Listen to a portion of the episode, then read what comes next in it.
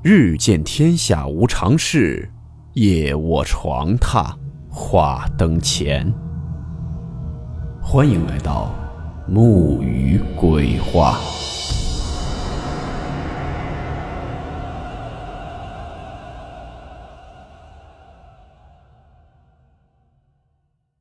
大家好，我是木鱼。今天这个故事名字叫做《拖肠子》。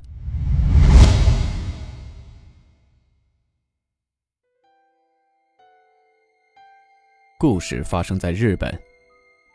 阿霞是位大三的女生，她家的成员非常简单，只有三位：爸爸妈妈和阿霞。半年前，其实家里是有四位成员的。阿霞的姥姥在半年前出了场车祸，不幸去世了。阿霞是住在传统式的日本房子，房子原本是阿霞姥姥的，全都是木质的。和很多日本家庭一样，上玄关后是要脱鞋的那种。这一天，爸爸在吃完晚饭的时候告诉阿霞，他和妈妈过几天要出趟远门，大概需要三天的时间。阿霞一个人在家，心里有些害怕，就准备叫些同学好友来陪她。这一天到了，阿霞下课时找了四位同学来她家。阿霞的爸爸看到四位同学都是阿霞在大学里的好朋友，交代了一些事情，就慌里慌张地拉着妈妈出了门。阿霞的家并不大，只有两层，一楼是爸妈的房间、厨房、客厅和厕所，二楼是阿霞和以前姥姥的房间。姥姥去世后，那间房子就成了杂物间。晚上时。一伙人随便煮了些东西吃，就在客厅聊天看电视。到了晚上十一点多的时候，大家都有了些倦意，就上二楼准备要睡觉了。因为日本的卧室是那种榻榻米式的，就是可以打地铺睡的，所以五个人就都在阿霞的卧室里睡。塞下五个人还有些宽敞，一大伙人就在那儿躺着聊天觉得这样睡觉实在是太不值得了，就爬起来继续聊天，顺便打牌。一群人就这样打到两点多时，阿霞突然想上厕所，就叫朋友等她一下，她马上回来。这是阿霞家，对于家里的地形也都非常熟悉，而且有那么多的朋友都在，心里面早就没有了一个人害怕的感觉。楼下的灯早已经关掉了，他没有开灯，从楼上跑到了楼下的厕所。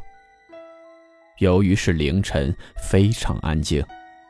阿霞家又是传统的日本木造的老房子，所以走路时，木质的地板发出的声音听起来特别的明显，有一点年久失修的感觉。他方便完后出了厕所，就要上楼回房间。但就在这时，阿霞好像听到身后有什么声音在跟着她，一种沙沙的声音，类似一种什么东西在摩擦地板的声音。因为四周很安静，那个声音特别的明显。也不知道为什么，这个时候楼上房间里也没有了朋友的吵闹声，四周是死一般的寂静。人本能都有着好奇心，因为楼下客厅的灯开关是在门口，阿霞也没有去开灯。听到这奇怪的声音后，阿霞马上回头去看，但后面什么都没有。但是就在那声音响起后，身边的温度好像都下降了许多。阿霞这时只感觉浑身的汗毛都竖了起来，一种由内而外的寒意席卷了上来。回头没有看到什么东西，虽然心中有些疑惑，但没有想太多，还是继续往楼上走。可就在他上了几节楼梯后，那声音又响起来了。这次阿霞有一种前所未有的恐惧感蔓延了出来，眼睛也已经适应了周边的黑暗，阿霞迅速地扭过头去。心里的疑惑更重了。他内心很矛盾，他想看到是什么东西发出的声音，但他又害怕真的看到什么东西。还好，身后还是什么都没有。阿霞深呼了一口气，心里想着以后还是少看些恐怖片吧。就在他回过头的一瞬间。阿霞的尖叫声撕破了这安静的夜晚，他的身体已经感觉不到了力气，靠着身后的墙瘫坐在了楼梯上。就在他刚刚回过头的过程中，他看到了楼梯侧面的下方，有一双眼睛正在注视着他。那个人在楼梯侧面下方的边缘处。只露出半颗脑袋、眼睛的位置，就那样盯着阿霞。他家的楼梯是一面靠墙，另一面是空的，楼梯的正下面也有空间。此时，阿霞已经接近了崩溃的边缘，她使出全身力气想站起来，但不知为什么，她的腿好像完全失去了知觉，已经不听她的使唤。她上半身发力，往楼梯上爬。边爬，嘴里还一边尖叫着。可奇怪的是，他一直在喊叫，但好像周围只有他自己的声音。他的朋友们呢？为什么他喊了这么大声音，没有一个人出来，也没有一个人回应他？他也顾不得想那么多，只想快点爬回自己的房间，找到他的同学。在这过程中。阿霞又一次听到了那沙沙的摩擦地板的声音。当马上爬上楼梯的时候，他回头看了一眼。这一眼，阿霞注定一辈子也忘不掉了。他看到，那个在楼梯下面偷偷看着他的人，已经出来。确切的说，那个东西。已经出来了。只见在楼梯下方，一个瘦骨如柴、非常干瘪的老人趴在地上，仰着头，极力睁大着眼睛，从楼梯往上看着阿夏。而重点是，那个老人只有一半的身体，自截断处的身躯拖着他的肠子。在那老人身后划过一段很长的血迹。那老人正在伸出他那如柴般的枯手，抓着楼梯，一点一点地往楼梯上面爬，发出碰撞木地板时啪啪的声音。这声音每一下就好像重锤锤在阿霞心口，而那半身老人，只是用他依旧缓慢的速度。慢慢的，慢慢的，一下一下的爬楼梯，一直发出啪啪的声音。阿霞这时也不知为什么突然有了力气，站起身就往卧室跑去。只要能和他的朋友在一起，他就不害怕了；只要能看到他的朋友，就好像一切恐怖的事情都能战胜。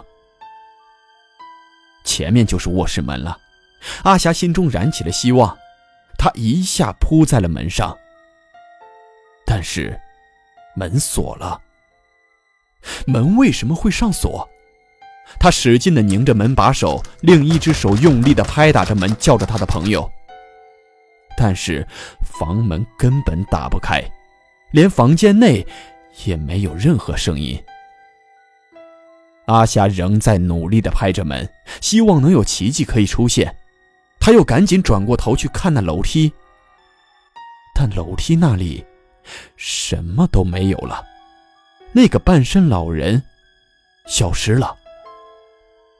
就在这个时候，门锁突然拧动了，门开了，阿霞一下撞开了门，扑进了房间里，反手就将门关上。关上门后，她才突然意识到周围不对劲。房间里一个人都没有。他的朋友们呢？全部都消失了。阿霞已经被这接二连三的诡异恐怖景象折磨得几近崩溃，拿出手机想打电话，发现手机也是没有信号。他蜷缩在门旁的角落里，哭泣着，瑟瑟发抖。他不明白这周围到底怎么了，那个半身老人是谁？他的朋友们为什么都不在了？就在他正思索着的时候，旁边的门突然咚咚咚的被敲响了。阿霞又一声尖叫，她没有办法，她也不知道自己该怎么做，只有捂着耳朵蜷缩着。敲门声变得急速，阿霞为了听不到这敲门声，也在歇斯底里地喊着。过了一两分钟，阿霞也已经彻底的喊累了，那敲门声。也停止了，好一会儿都没有再出现。阿霞想看看外面的情况，她想逃出去，逃出这个恐怖的房子。她通过门上的猫眼向外看去，突然看见猫眼的外面也正有一只血红的眼睛在盯着她。阿霞被吓得一下子摔倒在旁边。这时，那敲门声又开始响起。准确的说，不是敲门，而是什么东西在撞击那门。那声音有点像用头在撞门。就在这时，那门锁不知为什么突然转动，那门一点点的打开了。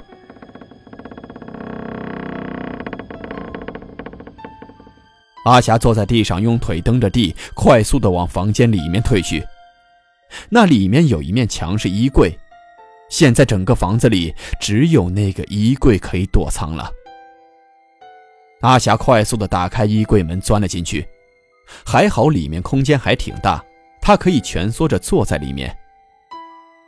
阿霞关上了衣柜的门，周围又陷入了一片黑暗。衣柜外。那沙沙的摩擦地板的声音开始响起，正在一点一点地向他靠近。阿霞知道这是他最后的防线了，自己也已经到了绝路，他也基本已经绝望了。可那声音就在快到那个衣柜的时候，停止了，就好像老天在给阿霞开着玩笑，一下一下冲击着他心里最后的防线。正在阿霞疑惑着外面的情况的时候，她的耳边有人叫了一声她的名字：“阿霞。”阿霞迅速的扭过头去看向旁边，因为眼睛已经适应了黑暗，映入她眼帘的，是一个半截身子的老人趴在她的旁边。阿霞彻底崩溃了，大脑一下空白。眼前陷入了彻底的黑暗。阿霞醒来时，已经躺在医院的病床上，旁边站着警察还有医生，都是一脸焦急地看着她。阿霞一瞬间没有反应过来，当她清醒一下后，突然想到了家里面发生的那一幕幕景象，双手抱着头，又开始了哭泣和喊叫。医生过来给她打了一针镇定剂。过了一周后，阿霞渐渐的恢复了，也可以正常的与人沟通了。警察也找到了他，问了他一些事情，也跟他说了一些情况。他的父亲已经被警方拘捕。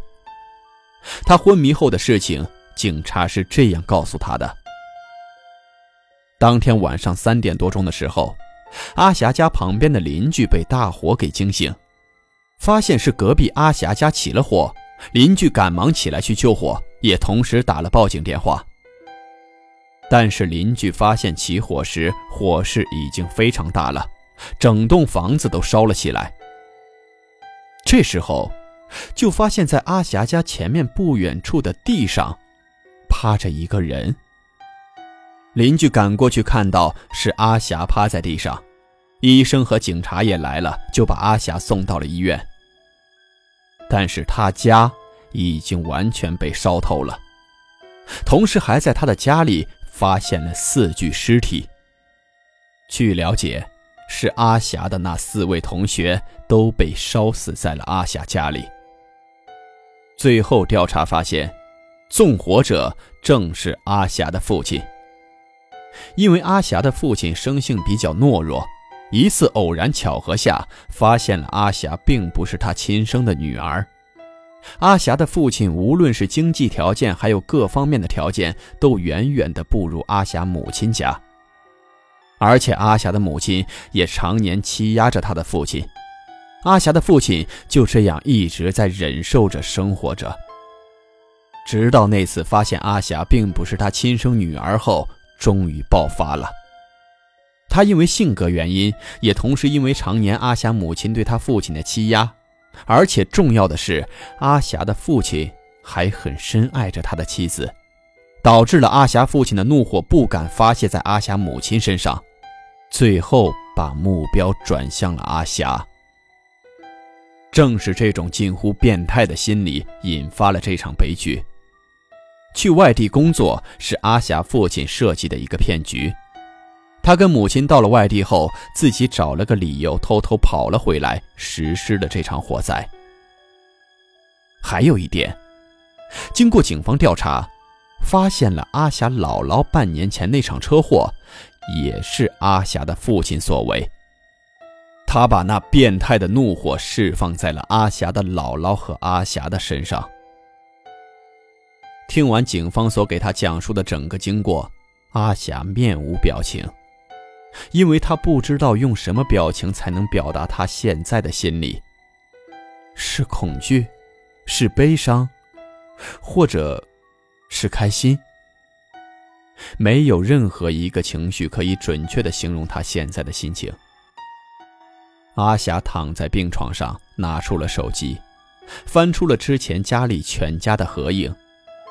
看着爸爸那木讷的表情，妈妈那轻蔑的笑，姥姥慈祥的面容，等等，姥姥那慈祥的面容，阿霞的神经突然好像被雷击中了似的，她一下子坐直了身子。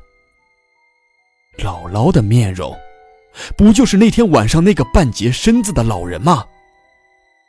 当时满脑子都是恐惧，根本没有仔细辨别那老人的长相，全部的注意力都放在了那半截的身子。而且，好像姥姥当年出的车祸非常惨烈，据说只留下了半截完好的身子。阿霞哭了，这次不是恐惧的哭。她把头再次埋在了双腿间，将自己蜷缩着。姥姥当年那么疼他，那么爱他，肯定不会害他的。为什么火灾唯独自己没有死？为什么自己会出现在那栋房子的外面？他看着照片，眼泪滴在了姥姥那慈祥的笑容上面，说了句：“谢谢姥姥。”